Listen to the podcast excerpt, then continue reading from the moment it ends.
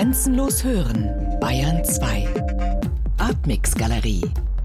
Immer freitags ab 21 Uhr im Hörspiel Artmix.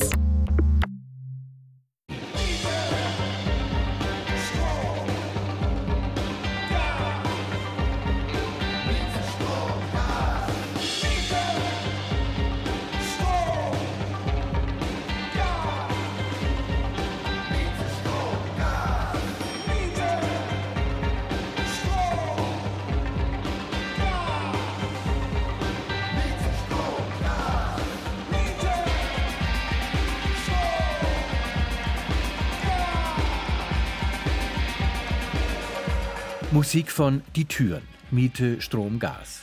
Hier ist der Hörspiel Artmex am Mikrofon Ralf Hohmann. Und mit Miete, Strom, Gas bin ich schon beim Thema des Gesprächs mit Jörg Kopmann. Der Fotograf, Künstler und Verleger wurde 2014 zum Kurator berufen an die städtische Ausstellungshalle für internationale Gegenwartskunst Lothringer 13 in München.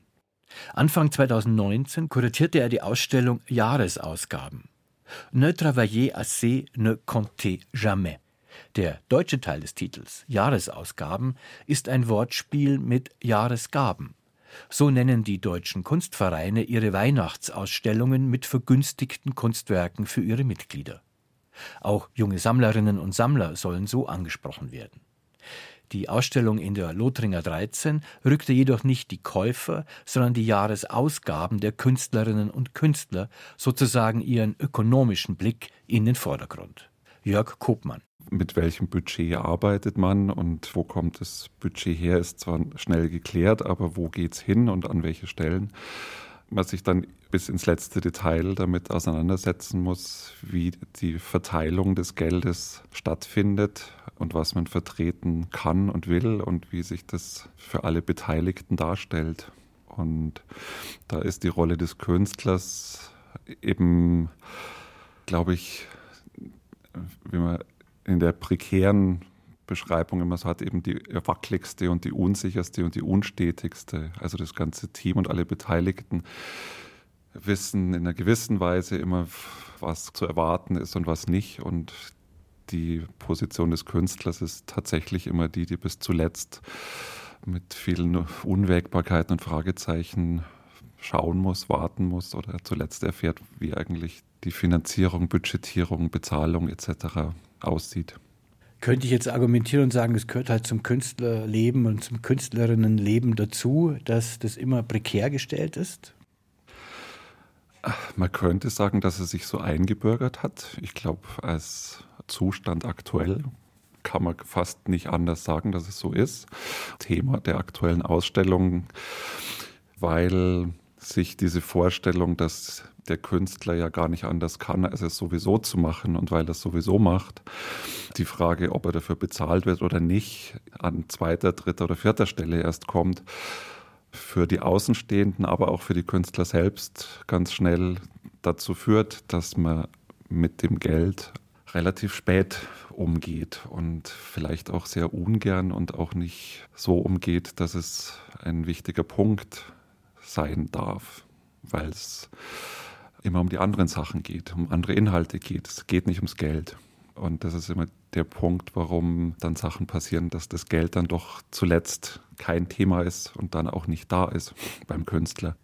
Ich frage natürlich auch deshalb, weil München eine reiche Stadt ist und hier sehr viele Personen leben, die sich ja auch mit Kunst schmücken könnten, aber das vielleicht nicht tun. Wie ist da Ihre Erfahrung als städtische Kunsthalle? Werden Sie angesprochen auf bestimmte Künstlerinnen und Künstler?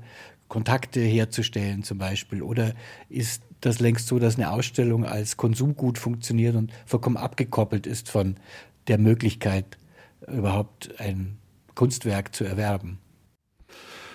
Ja, da muss man vielleicht auch betrachten, dass natürlich eine Kunsthalle und eine Institution, in dem Fall eine städtische Institution, innerhalb dem Gefüge, was die Stadt München an Ausstellungsräumen hat, zwischen den großen Pinakotheken, die dann staatlich sind, bis zu den städtischen Räumen und den privaten Räumen, ein sehr breites Portfolio sind sozusagen mit der Lothringer Halle, die ich momentan sozusagen programmatisch betreue, ist man da so in dem untersten Segment sowohl der Budgets als auch der Credibility, was irgendwelche kommerziellen Faktoren betrifft. Also es ist einerseits als Ort ein dezidiert unkommerzieller Ort, der keinen Eintritt kostet, also auch kein Geld einspielt.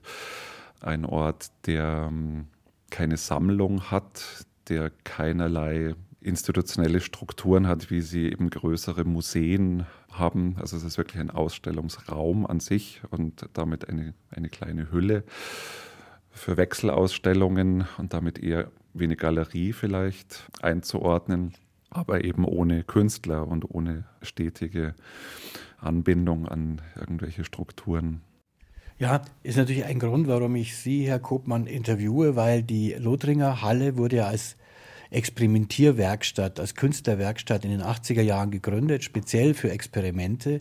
Und meine Frage wäre, wie ist da Ihre Erfahrung oder Ihr Eindruck? Ist München eine Stadt für Experimente oder ist es eher eine Stadt, die das Experiment, das Risiko meidet? Also als Münchner ähm, kommt man dann schon immer wieder dazu, an anderen Orten zu schauen und zu staunen, was da an Sachen entsteht, die man in München gerne auch mal vermisst. Ich glaube, dass München durchaus experimentelle und spielerische und unsichere Formate bietet, was aber wenig mit der sozusagen institutionellen oder geförderten Struktur zu tun hat, sondern eher aus so einem Geist des eben trotzdem und eben doch Machens. Also wirklich so im Sinne dieser Off- und Underground und wir brauchen euch nicht Punk-Attitüde sozusagen kommt, die sich davon irgendwie auch fernhält, alles über Fördermittel oder diese Finanzstrukturen zu denken, sondern das einfach macht, weil sie einen anderen Impuls hat, als das auch zu formulieren, dass sie ein Experiment machen. Das ist ein ganz anderer Geist, der dahinter steckt, einfach was zu machen. Und dieses einfach machen ist in München insofern sehr schwierig, weil man so beschäftigt ist, erstmal Sachen klar zu kriegen, nämlich halt den, den, Lebensunterhalt irgendwie klar zu kriegen und dann kommt dieses Einfachmachen halt oft zu kurz. Existiert schon, aber es ist natürlich dünn gesät und schwer zu finden. Also das ist jetzt die Anspielung Miete, Strom, Gas, heißt ein Stück von den Türen, die genau das ansprechen. Da ist halt in München anscheinend das Level sehr hoch das nötig ist, um die Miete, Strom, Gas hereinzuholen. Ja, also was ja dazugekommen, das ist, glaube ich, so, das was, also das Prekäre wird ja immer so verstanden als einfach wenig, aber das ist ja gar nicht der Punkt, dass man nur wenig hat, sondern dass man einfach nicht weiß, wo es herkommt und dass man nicht weiß, wann es woher kommt. Und das ist, glaube ich, für viele Leute, die einfach noch nie in ihrem Leben freiberuflich oder nicht angestellt waren, wirklich ein, ein abstraktes Existieren was es heißt, nicht zu wissen, wo im nächsten Monat irgendeine Quelle wieder anzuzapfen ist. Und das ist aber sehr, sehr prägend, weil wenn man sich vorstellt, dass man auf Wohnungssuche ist, was in München sehr, sehr vielen Leuten sehr bekannt ist als, als Ausgangsbasis, dieser Zustand von ich weiß nicht, wo ich in drei Monaten wohne, ich weiß nur, dass ich raus muss aus meiner Wohnung, ein Gefühl produziert, das sich sehr in den Vordergrund schiebt und das sozusagen die jegliche Arbeit Ethik und den Alltag sehr beeinflusst und man das Gefühl hat, man ist Vollzeit beschäftigt, Wohnungs zu suchen, während man noch normal arbeitet und normal funktioniert. Und das ist aber sozusagen der Alltag der meisten Künstler, dass sie sozusagen diesen Moment des Nichtwissens wegschieben müssen, um einfach zu funktionieren, weil ansonsten ist man so beschäftigt damit, Panik zu kriegen, wo es eigentlich herkommt. Und der Mechanismus ist nicht nur Miete, Strom, Gas, sondern woher Miete, Strom, Gas. Also diese Unsicherheit ist einfach, glaube ich, der wirklich prägende Faktor dieser Existenz. Wenn man wüsste, ich habe wenig Mittel und ich habe die aber sicher als wenig Mittel, dann ist das ein anderes Arbeiten und Denken als ein Wissen, ich weiß noch nicht mal, woher die wenigen Mittel kommen. Ist es dann so eine Art Angestelltenkultur, die dem künstlerischen Herangehen entgegensteht? Ja, ich glaube sehr eindeutig ja, dass dieser Moment, eine Anstellung zu haben und äh, sozusagen im Mindestfall einen Werksvertrag für einen gewissen Zeitraum, ein sehr, sehr großer Komfort ist, weil er diese Stetigkeit bringt, sich um andere Sachen kümmern zu können. Und das ist wahnsinnig prägend. Und wie Sie vorhin gesagt haben, die institutionelle Aufteilung, dass in, auch in dem Kunstbereich institutionell die große Struktur, ob das jetzt im Museum, im Theater, in welchem Bereich auch immer ist, dass sozusagen hinter der Bühne, hinter den Kulissen fast alle fest angestellt sind. Im Gegensatz dazu steht, dass die Leute, die den Inhalt liefern und eigentlich diejenigen, die ihren Kopf hinhalten auf der Bühne, ob es Ausstellung oder was auch immer ein Format ist, die sind, die nicht fest angestellt sind und, und damit aus einer anderen Realität argumentieren und denken. Ich habe vor kurzem eine Pressemeldung gekriegt über einen Wettbewerb Beyond Bauhaus und da in diesem Wettbewerb wurde wieder geworben, dass man eben mitmachen soll als kreativer Geist, weil man dann eben Aufmerksamkeit bekommt. Und da ist mir wieder aufgefallen, dass es natürlich keine Gelder gibt. Also es werden sozusagen hunderte von Ideen eingesammelt, for free. Und diejenigen, die den Wettbewerb organisieren, sind aber Angestellte. Das heißt also, hier haben wir wieder die klassische Wertschöpfung. Da, wo die Ideen entstehen, gibt es kein Geld. Da, wo die Ideen verwaltet werden, gibt es wenigstens etwas. Und da, wo dann die Gewinne eingestrichen werden, weil man diese Ideen dann weltweit distribuiert, da werden dann die tatsächlichen Renditen erwirtschaftet. Ist es in der bildenden Kunst genauso? Also die Vorstellung, dass man sich als Museum, als Galerie, als Kulturinstitution jeglicher Form an eine Unternehmensberatung wendet und die Unternehmensberater sagt, wir hätten jetzt hier fünf Unternehmensberater und wir würden uns gerne von ihnen beraten lassen. Und wir können aber nur einen von euch schlussendlich zahlen, aber auch nur, wenn uns eigentlich die Zahlen und die Beratung sinnvoll erscheinen, ähm, wird so ungefähr keinen dieser Unternehmensberater auch nur für eine halbe Stunde ins Haus bringen, unter dieser Voraussetzung. In der Umkehrung natürlich, ob ich da jetzt einen Grafiker, einen wie auch immer kreativ arbeiten oder einen Künstler mit der gleichen Fragestellung ins Haus holen will und sagt, könntet ihr für Projekt XY für uns mal überlegen, wie das aussieht, was man da machen könnte. Wir würden da gerne was machen, es wäre doch schön.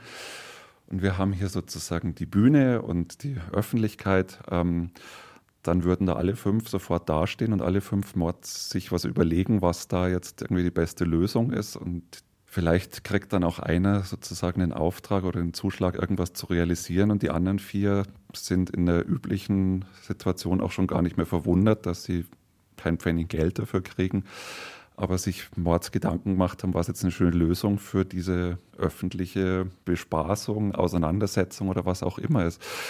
Das zeigt schon sehr deutlich irgendwie, wie sehr man sich daran gewohnt hat, dass Ideen erstmal nichts kosten, weil es ja nur Ideen sind und die kommen ja aus dieser Ecke immer gratis. Und also vielleicht, weil es Hörfunk ist, da gibt es diesen großartigen Song von Courtney Barnett. Das ist ein Coversong, den eine Country-Sängerin, die mir gerade nicht einfällt, eigentlich im Original eingesungen hat.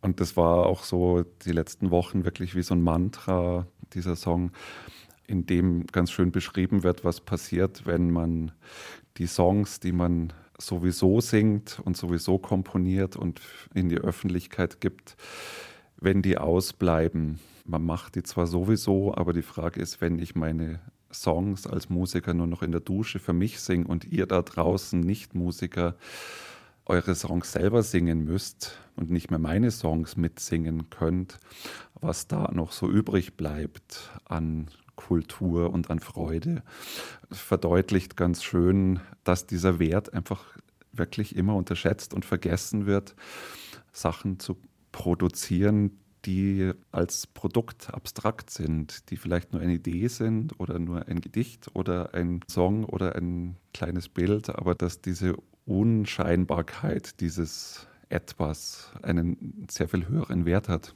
als man eigentlich immer annimmt. Das ist natürlich jetzt die genau richtige Gelegenheit, diesen Song auch zu spielen.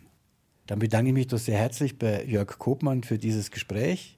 Jörg Kopmann ist Kurator der Lothringer Halle in München einer städtischen Kunsthalle.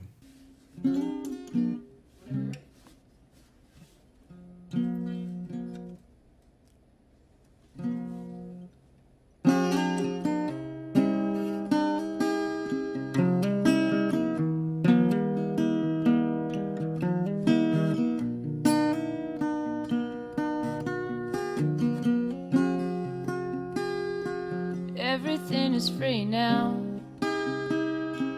That's what they say. Everything I ever done, gonna give it away. Someone hit the big score and figured it out.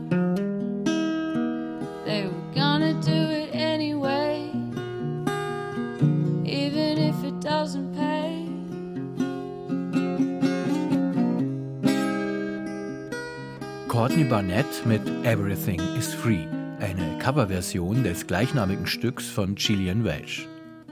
Das war der Hörspiel Artmix. Weitere Ausgaben, zum Beispiel mit Gesprächen zur Kreativität und den Produktionsweisen von Künstlerinnen und Künstlern, finden Sie online im BR Podcast. Stichwort Artmix Galerie. Am Mikrofon verabschiedet sich Ralf Hohmann.